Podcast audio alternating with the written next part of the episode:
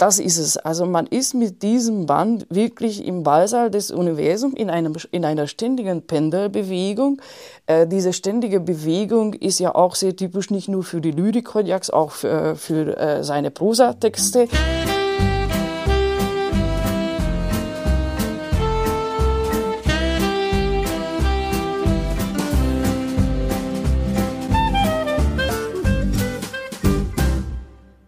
Herzlich willkommen zu einer neuen Folge der Donauwellen, der Südostcast. Bei uns geht es um Menschen, Themen und Bücher, die Donau hinab und die Karpaten hinauf. Mein Name ist Florian Kürer-Wielach und ich habe heute vor mir sitzen meine Kollegin Ennike Darz und vor uns liegen einen wunderbaren neuen Lyrikband Franz Hodjaks im Ballsaal des Universums, erschienen bei der Edition Textfluss bei Danube Books in Ulm.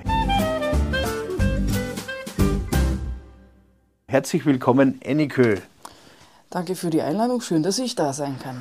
Ja, weit hattest du es ja nicht aus dem Nebenzimmer, insofern ganz Nein. praktisch. Sag mal, Ennikö, du hast große Freude mit diesem Band. Da gibt es auch einen Videobeweis dazu auf Facebook. Wer ist Franz Hodjak? Franz Hodjak gehört äh, zu den Stimmen der ehemaligen rumänien-deutschen Literatur, wenn man so sagen will, in Anführungszeichen, äh, die eigentlich auch in Deutschland, äh, besonders in den 90er Jahren, sehr intensiv rezipiert wurden. Und äh, nach einer langen lyrischen Pause zwischen 2017 und 2022 äh, erschienen von ihm jetzt mehrere Bände, äh, Lyriksammlungen. Und Franz Hodjak mit Franz Hodjak bin ich wegen der Ressortleitung äh, in, bei den Spiegelungen bin ich im äh, Austausch immer wieder. Wir telefonieren immer wieder und wir sprechen auch über die Projekte, die gerade bei ihm auf dem Tisch liegen. Und wir haben immer wieder auch über seine Buchpublikation gesprochen. Und ich bin äh, eine begeisterte Hodjak-Leserin schon immer gewesen äh, und freue mich jedes Mal, wenn ich mit ihm in Gespräch, im Gespräch bin. Und äh, bei einem dieser Diskussionen hat er mir erzählt, dass er gerade ein Band äh, fertig hätte und nicht weiß, wie es weitergeht. Und äh, eigentlich fing alles damit an, dass ich ein paar Gedichte, also darum gebeten habe, äh, dass ich mir ein paar Gedichte durchlese. Wir wählen immer die Gedichte dann für die Spielgelungen in die Absprache äh, aus. Und ich war dann so begeistert, dass ich dann immer wieder Fragen hatte. Ja, und so kam es eigentlich, dass ich, ohne es geplant zu haben, äh, mir ein Herzensprojekt dann geangelt habe. Äh, das ist einer der Projekte der letzten Zeit gewesen, bei der ich wirklich mit Herz und Seele dabei war. Und äh, ich glaube, man hat Lieblingsprojekte, also ich habe Lieblingsprojekte, bei denen man sich auch ein bisschen erholt. Das sind halt von Natur aus irgendwie anders oder man hat eine besondere Beziehung. Ja, Erholung in der Arbeit finde ich gut, werde ich mir merken. ich glaube, also Lyrik ist für mich, schafft für mich grundsätzlich einen Raum und auch die Lyrik von Franz Hodjak ganz besonders, mhm. schafft mir einen Raum, wo ich zur Ruhe komme. Mhm. Das heißt nicht, dass ich nicht arbeite, selbstverständlich, aber das ist eine andere Art von Arbeit, die einem dann im Nachhinein viel mehr Energie gibt. Und mir liegt Ironie grundsätzlich sehr gut.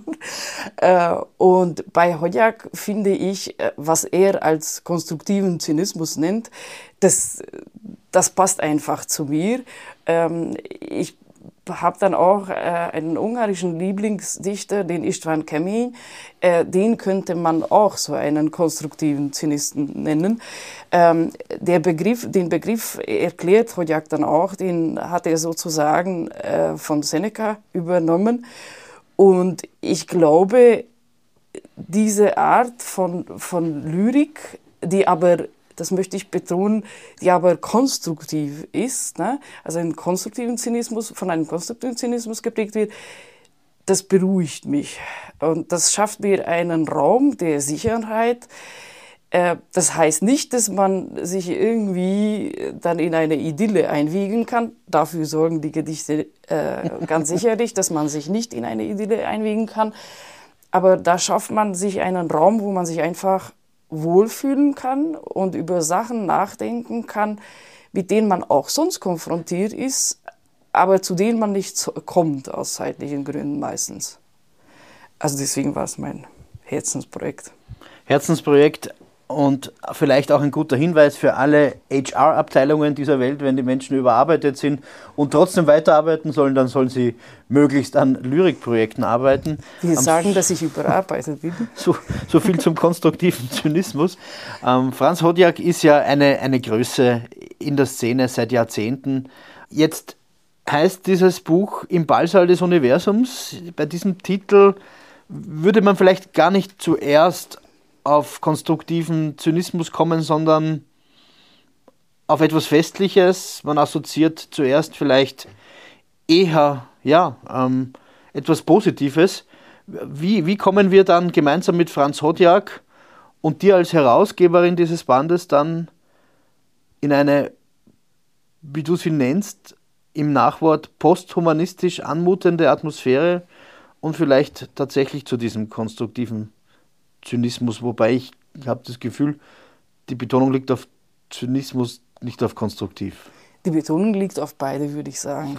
Äh, weil es gibt äh, einen destruktiven Zynismus, ja, aber der konstruktive Zynismus, äh, so auch die Interpretation von Hodjak und so erkläre ich auch meinen eigenen Zynismus, äh, bietet eigentlich auch einen Schutz.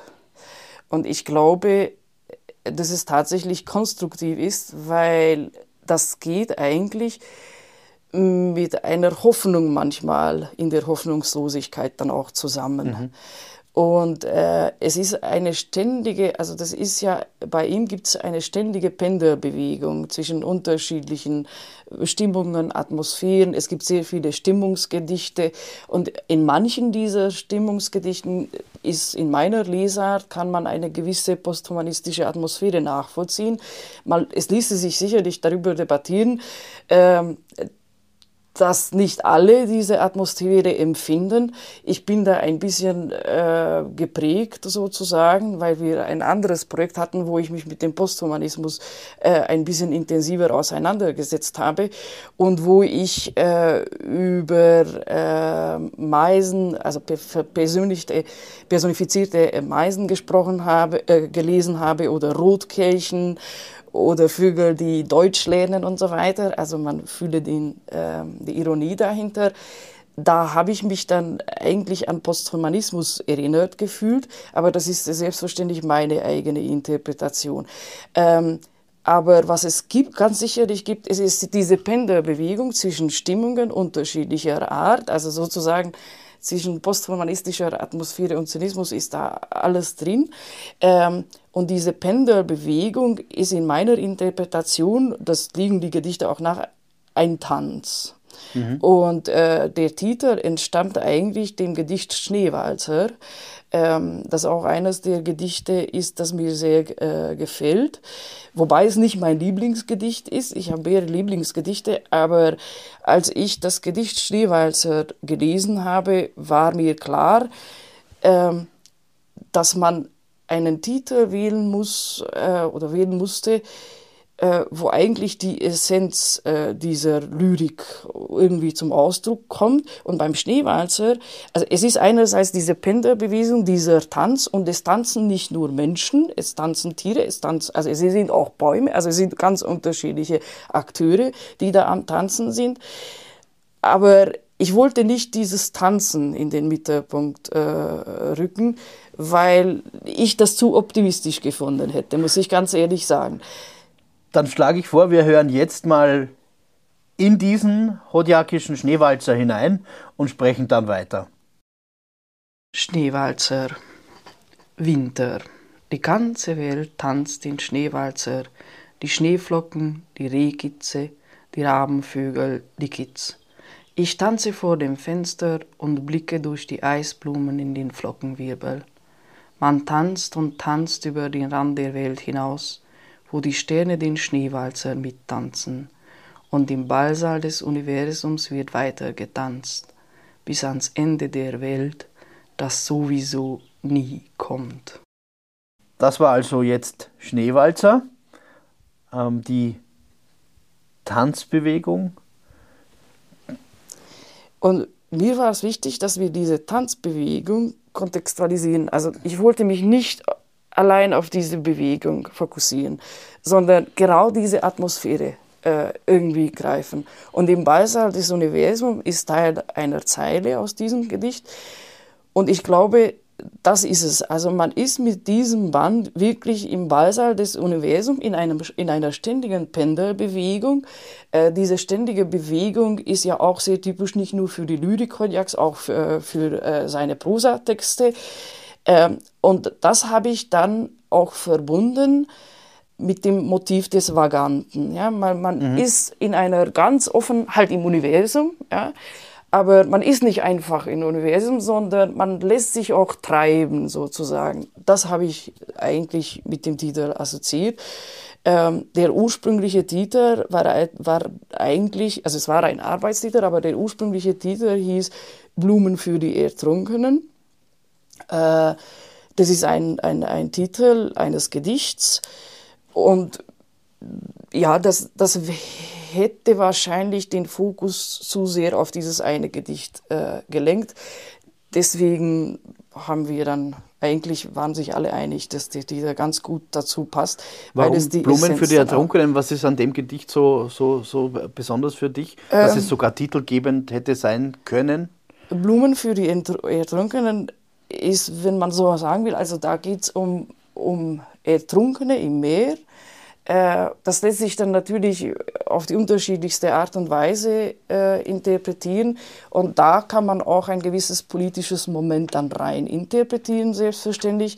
Was ich auch ganz wichtig, wichtig finde in diesen Gedichten, das sagt, das sagt äh, der Hodjak auch an anderer Stelle, dass natürlich Lyrik auch eine politische Funktion haben kann bzw. hat. Das, das wollte ich gerade fragen, macht er das oft? Ich meine, Blumen für die Ertrunkenen, das äh, weckt natürlich sehr rezente Assoziationen.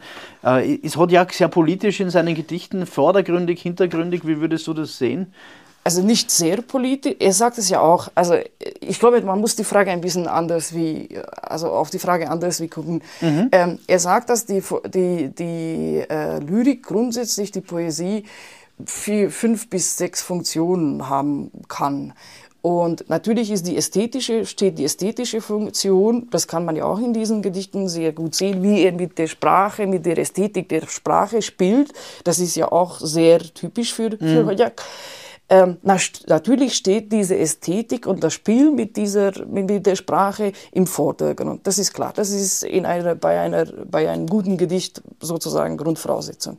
Aber er sagt auch gleichzeitig, dass es Zeiten gibt, wo die politische Funktion, die normalerweise nicht an erster Stelle stehen sollte, in den Vordergrund rückt. Das heißt, im dazu würde ich dazu sagen, also hoffentlich nie auf die erste Stelle, weil dann haben wir sicherlich ein schlechtes Gedicht. Das haben wir schon in der Geschichte oft gesehen, was passiert. Ähm, aber es gibt Zeiten, intensive Zeiten oder Zeitenwenden in Anführungszeichen. Das war jetzt keine versteckte Kritik an Bert Brecht. Selbstverständlich nicht. äh, also es, ist, es, es gibt Zeiten, wo die politische Funktion sogar auf die zweite Stelle rückt. Mhm. Und da muss ein Dichter sehr aufpassen, inwieweit man politische, wie man politische Themen sozusagen mhm. äh, anspricht. Äh, und bei Hodjak hilft seine Ironie auch zu einer gewissen Distanz bei politischen Themen. Mhm. Also es wird nicht nie zu politisch, mhm. gar nicht. Aber man kann natürlich die umgebende Wirklichkeit auch nicht ausschließen, sollte man auch nicht. Und eine gute Lyrik regt ja an. Deswegen gibt es da eine politische Dimension bei manchen Gedichten. Aber das ist gar nicht, es überwiegt nicht. Also es ist immer sozusagen in guten homöopathischen Dosen drin, mhm. dass man daran erinnert wird, oder nicht homöopathischen, aber in den richtigen Dosen drin, wo man daran erinnert wird.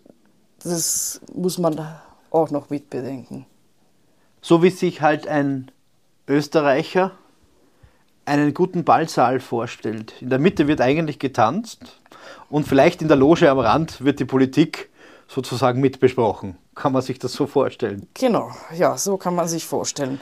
Also im Ballsaal des Universums halt, äh, da hat, muss die, muss, müssen politische Themen auch einen Platz haben.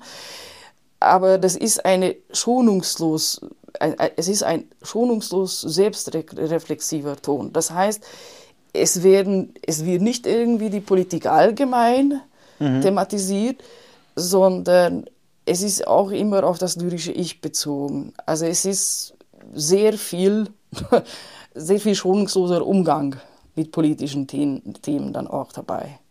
Dann hören wir uns doch mal kurz an, wie Franz Hodjak diese, dieses Spannungsfeld zwischen Ballsaal und Politik in seinem Gedicht Blumen für die Ertrunkenen bearbeitet.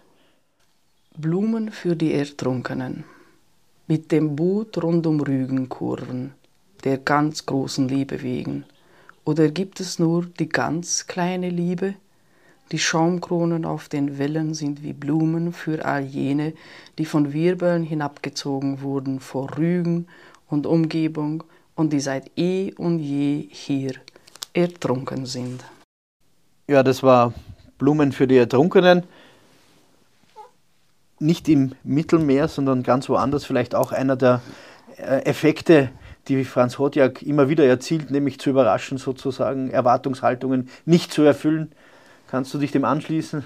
Ja, dem kann ich mich absolut anschließen. Mein Lieblingsgedicht, weil wir darüber gesprochen haben, dass, dass, dass ich auch gerne mein Lieblingsgedicht nennen kann, äh, ist diffuses Licht.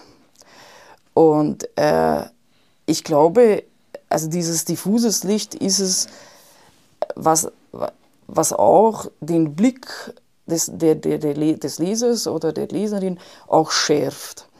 Äh, und in diesem, in meinem Lieblingsgedicht Diffuses Licht, äh, da, da habe ich eigentlich äh, auch den Titel des Nachworts äh, mir rausgesucht oder entnommen. Ähm, da heißt es auch, ähm, dass das Glück von der Seite ähm, angetanzt wird. Äh, du musst nun raus und im Park tanzt du das Glück von der Seite an. Und ich glaube, das ist von dieser Seite antanzen, also sozusagen allgemein für die Lyrik Hodjaks ganz wichtig, dass nicht die erwartete direkte Perspektive unbedingt kommt, sondern man bekommt andere Perspektiven, wodurch alles in einem diffusen Licht äh, gerückt wird. Aber in diesem diffusen Licht muss man nachdenken und ist man gezwungen sozusagen äh, nachzudenken und zu, zu reflektieren. Liebe Enneke, vielen Dank für diesen Einblick nicht nur in den Ballsaal des Universums, sondern auch in deinen eigenen Maschinenraum des lyrischen Arbeitens. Der Ballsaal, Im Ballsaal des Universums ist das mittlerweile dritte gemeinsame Projekt mit äh, Danube Books in Ulm. Wir haben schon vor mehreren Jahren gemeinsam ähm, Lothar Quinkensteins Die Brücke aus Papier, Sprachen der Bukowina herausgebracht und vor zwei Jahren dann Oksana Matitschuks Rose Ausländers Leben im Wort, eine Graphic Novel, zwei sehr schöne Projekte. Und jetzt liegt eben mit Franz Hodjaks Lyrikband ein weiter wunderbarer Band vor. Herzlichen Dank auch den Zuhörerinnen und Zuhörern. Und jetzt gibt es zum Schluss noch diffuses Licht zu hören. Auf Wiederhören. Diffuses Licht. Das Morgenlicht kühlt wie ein Regenschauer das Liebesfieber, und du fragst dich, weshalb gerade jetzt, da du eine Spur entdeckt hast, die zu etwas Großes hätte führen können. Du musst nun raus und im Park tanzt du das Glück von der Seite an. Müde setzt du dich auf die Bank neben die Hoffnung, die sich auch auf dieser Bank ausruht.